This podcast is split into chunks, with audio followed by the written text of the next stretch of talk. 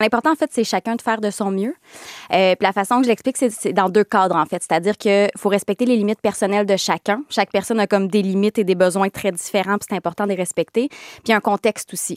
Euh, moi, souvent, le reproche que je me fais faire, c'est que j'habite seule, pas d'enfant, j'habite à Montréal, j'ai deux épiceries zéro déchet proches de chez moi, donc c'est facile. Donc oui, j'ai un contexte qui est facilitant, euh, mais c'est pas une compétition de poubelle à savoir qui en fait le moins. Fait que si le contexte est moins facilitant, si les gens font de leur mieux, ben ils, ont, ils, tendent vers le zéro déchet.